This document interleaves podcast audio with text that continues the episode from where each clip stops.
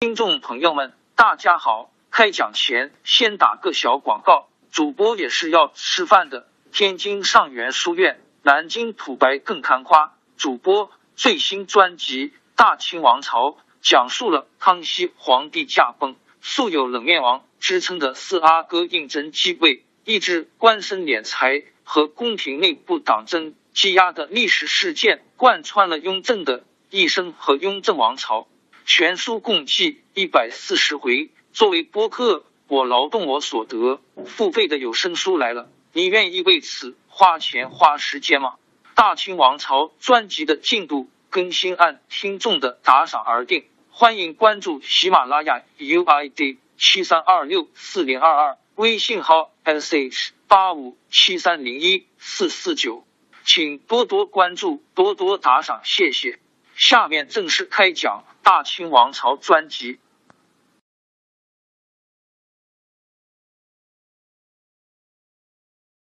我是主播南京土白更看花。一部好书就是一道明媚的阳光，照耀我们的年华。当字符串串流淌，萦绕在我们的耳旁，让我们回味无穷。天津上元书院又和你们见面了，欢迎您的收听。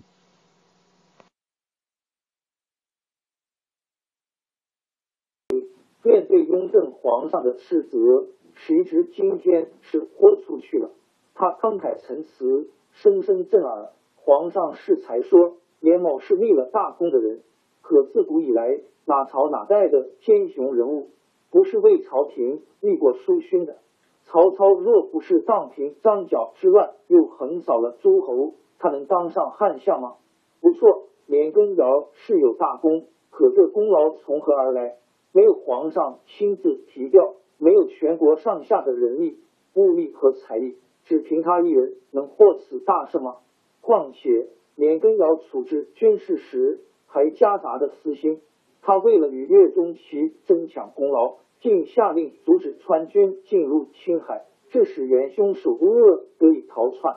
仅这一条就足可以治他的嫉贤不能之罪。莫敏是他推荐的。也是在他的纵容下，山西才出了全省皆贪的弥天大案。但莫敏或最后，年羹尧却没有一字引咎自责之词。朝廷从康熙年间就在清理亏空，可是直至今日，尚有湖广、四川、两广、福建等许多省份没有做到翻银入库。其中的原因，也是因为年某从中作梗，因为亏欠官员中。十之八九都是他年羹尧的亲信，万岁可以派人去查。陈若有一字虚言，请斩臣首级，一谢年大将军。雍正刚要开言，却被史仪直抢先拦住了。不不，万岁，请容臣奏完。年羹尧在全国选派官吏，这些官只在吏部立档存案，欲缺即补，号称年选。年羹尧吃饭也称进膳。年羹尧的家奴回乡省亲，竟要支付以下的官吏，向他们叩拜行礼。他的年俸只有一百八十两，可他的私财却超过千万两。试问这些钱他从何而来？年羹尧这次带领着三千军士，浩浩荡荡的进京典礼，却沿途聚敛民财，收受贿赂，干预民政，如从豪强。他的车骑一辆超越皇帝。他在天子面前竟感激做授礼，他立王公而不礼，见百官只颔首。假如曹阿瞒在世，他的跋扈、傲慢、无礼和狂妄，能比得上年羹尧吗？史一直朗朗而言，忍熟的如数家珍。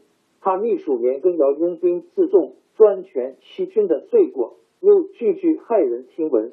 他谈风犀利，如刀似剑，真是一篇。句句诛心的讨年羹尧檄，两心殿里人人听得手颤心摇，也无不为他暗自叫好。史一直还在不停他说下去。万岁昔年在翻底时就说过，励志乃是一篇真文章。皇上登基以来，又屡下言旨，说整顿颓风，以励志为第一要务。臣以为，整顿励志就必须先诛窃据高位祸国殃民的年羹尧。年羹尧不除，则国无宁日，民无宁日，吏治之亲也只能是一句空谈。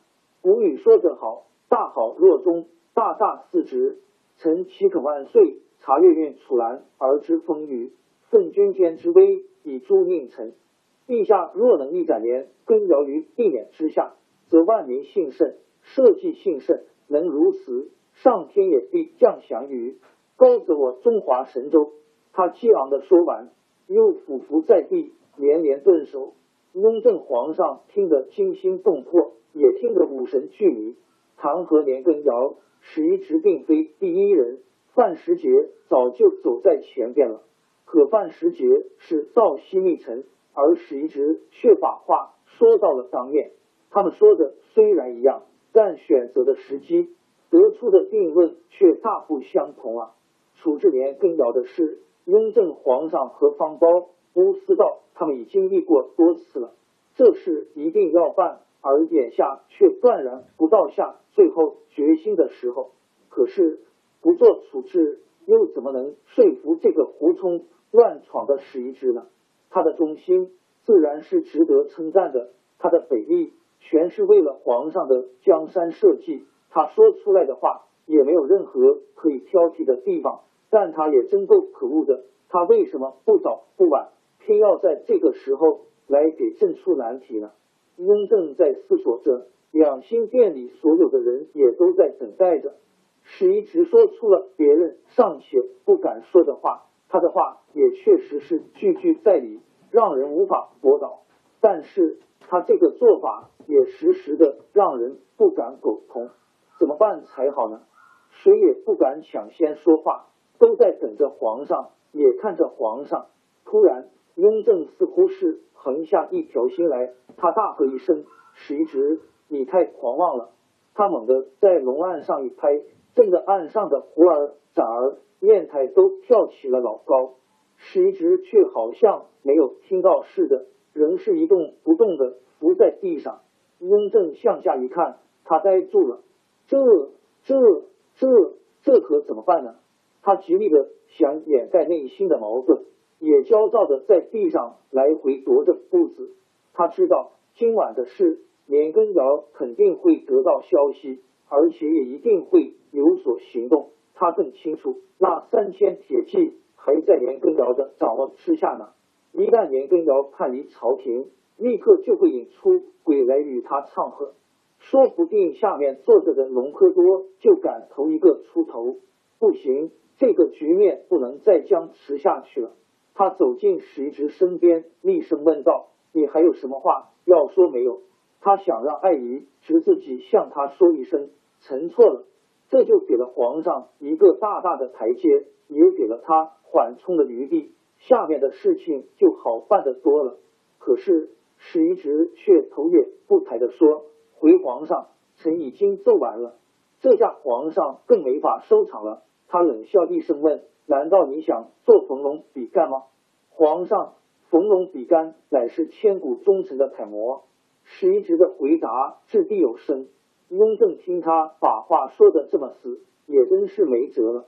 他咽下了苦涩的口水，又压了一下自己激动的心情，十分吃力的说：“那好吧，你自己要这样，朕就成全你。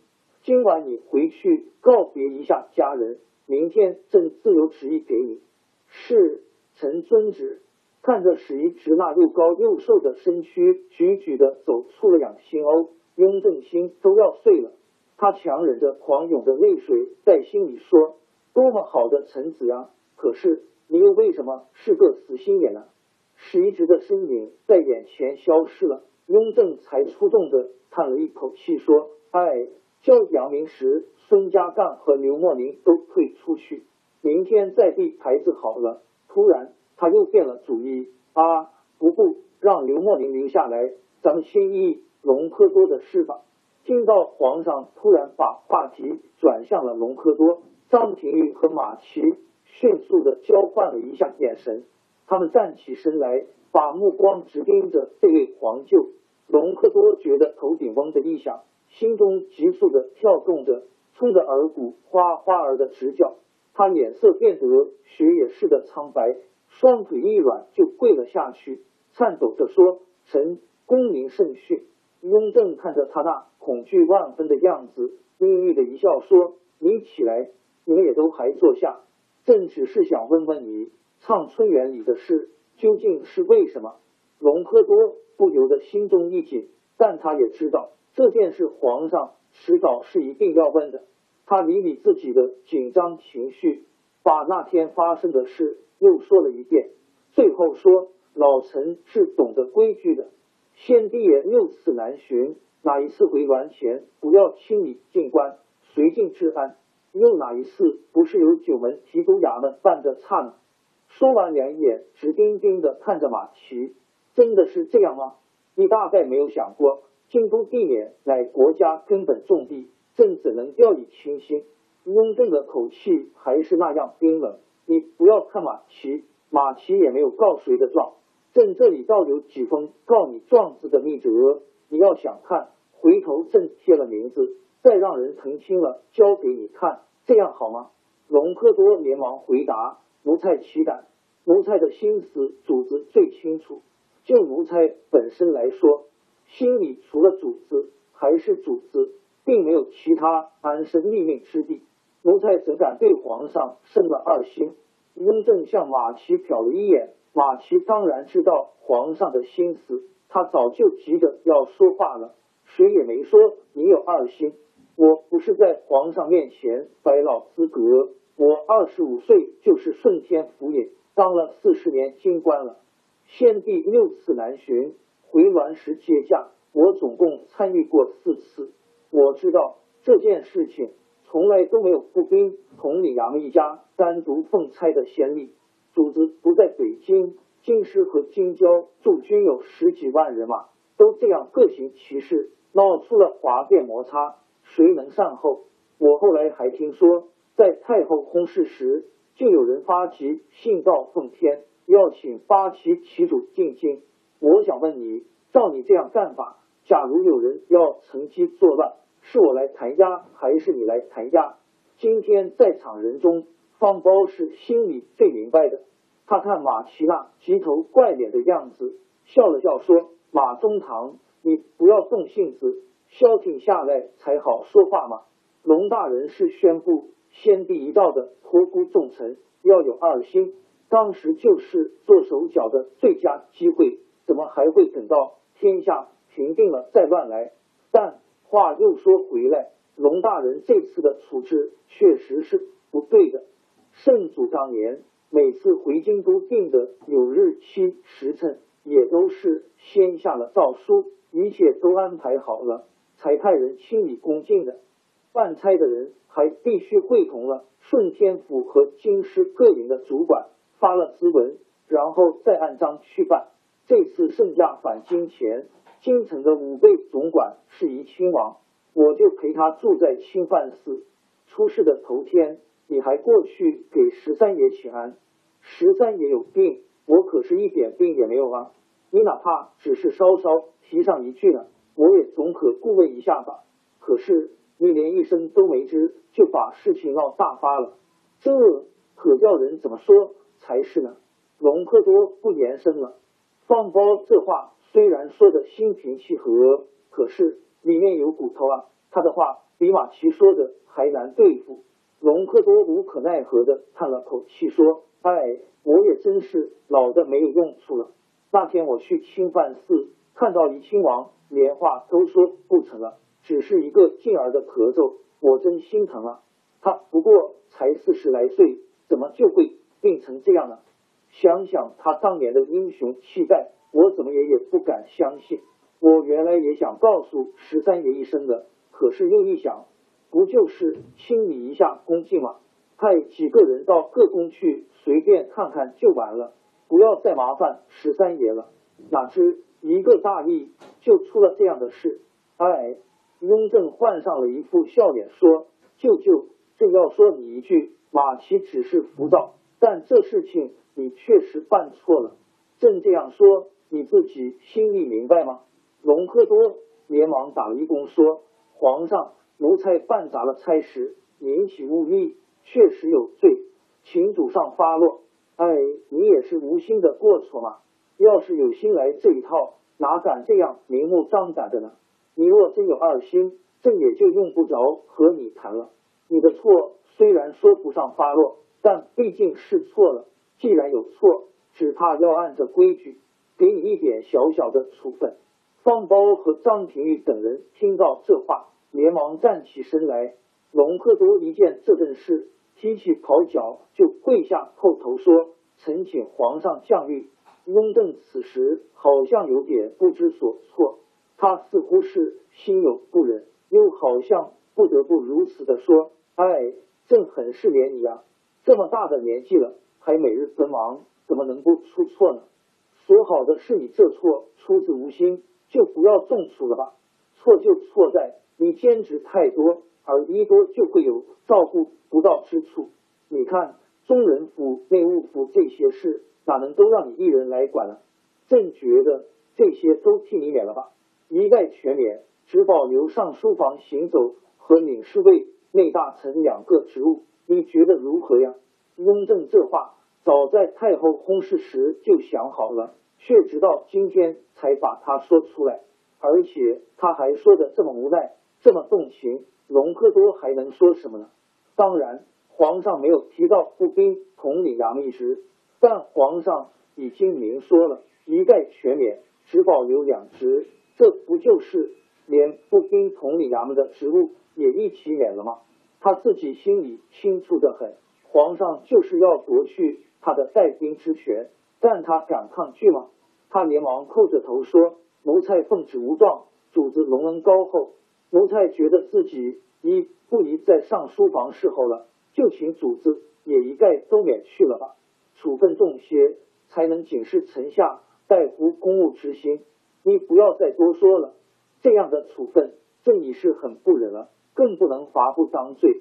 你到今天说的这意思，回家后写个辞呈递进来，朕当然还要申斥你几句。不过上书房大臣，你还是一定要留任的。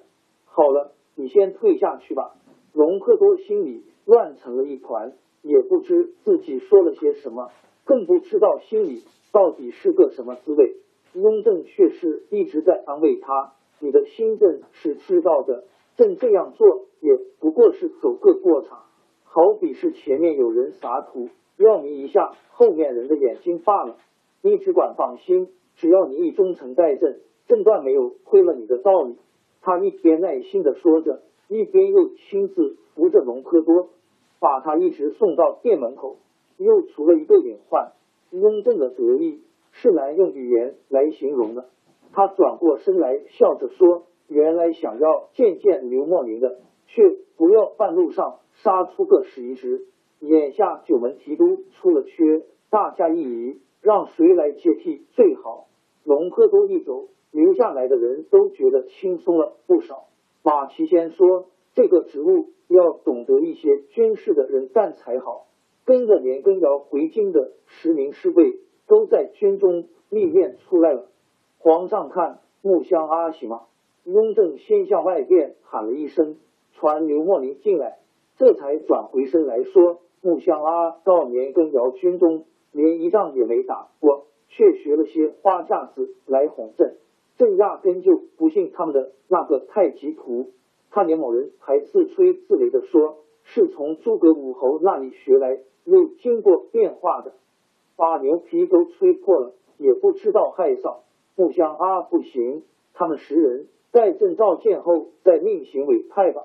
马齐又说，那就让比利塔来干，他是老将了，早年还跟圣祖打过仗。方苞说，不不不，不能这样，丰台大营也是个紧要去处。张宇这人又太嫩了点。再说，毕丽塔一身兼两职也不合惯例。雍正转向张廷玉问：“廷玉，你怎么不说话？”张廷玉早就饿得支持不住了，此刻他只觉得精神恍惚，头晕目眩。他强自挣扎着说：“哦，臣看涂以琛就不错，他几次出京办差都办得很好。有件事，臣本来早就想说的。”可就是没有机会。张干处是皇宫的一个内廷衙门，但内衙门养兵容易留下后患。看如今的情势，臣以为不如撤掉他，并入步兵统领衙门，仍有土以琛统带。今天就着这个题目，把他们两家理顺了，岂不正好？不知皇上以为可行吗？雍正笑了，哎，这就对了。张干处撤掉也好，外面议论的人很多。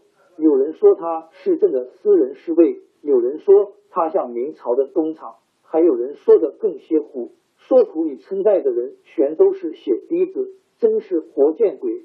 事情也怪，只要是做见证的话，越说的离谱，就越有人相信。其实你要让他们说说，张干处不经法司就杀过、捕过哪个官员，他们又说不出来。廷玉这想法好。索性把张干处撤了，那些人的嘴也就全都堵上了。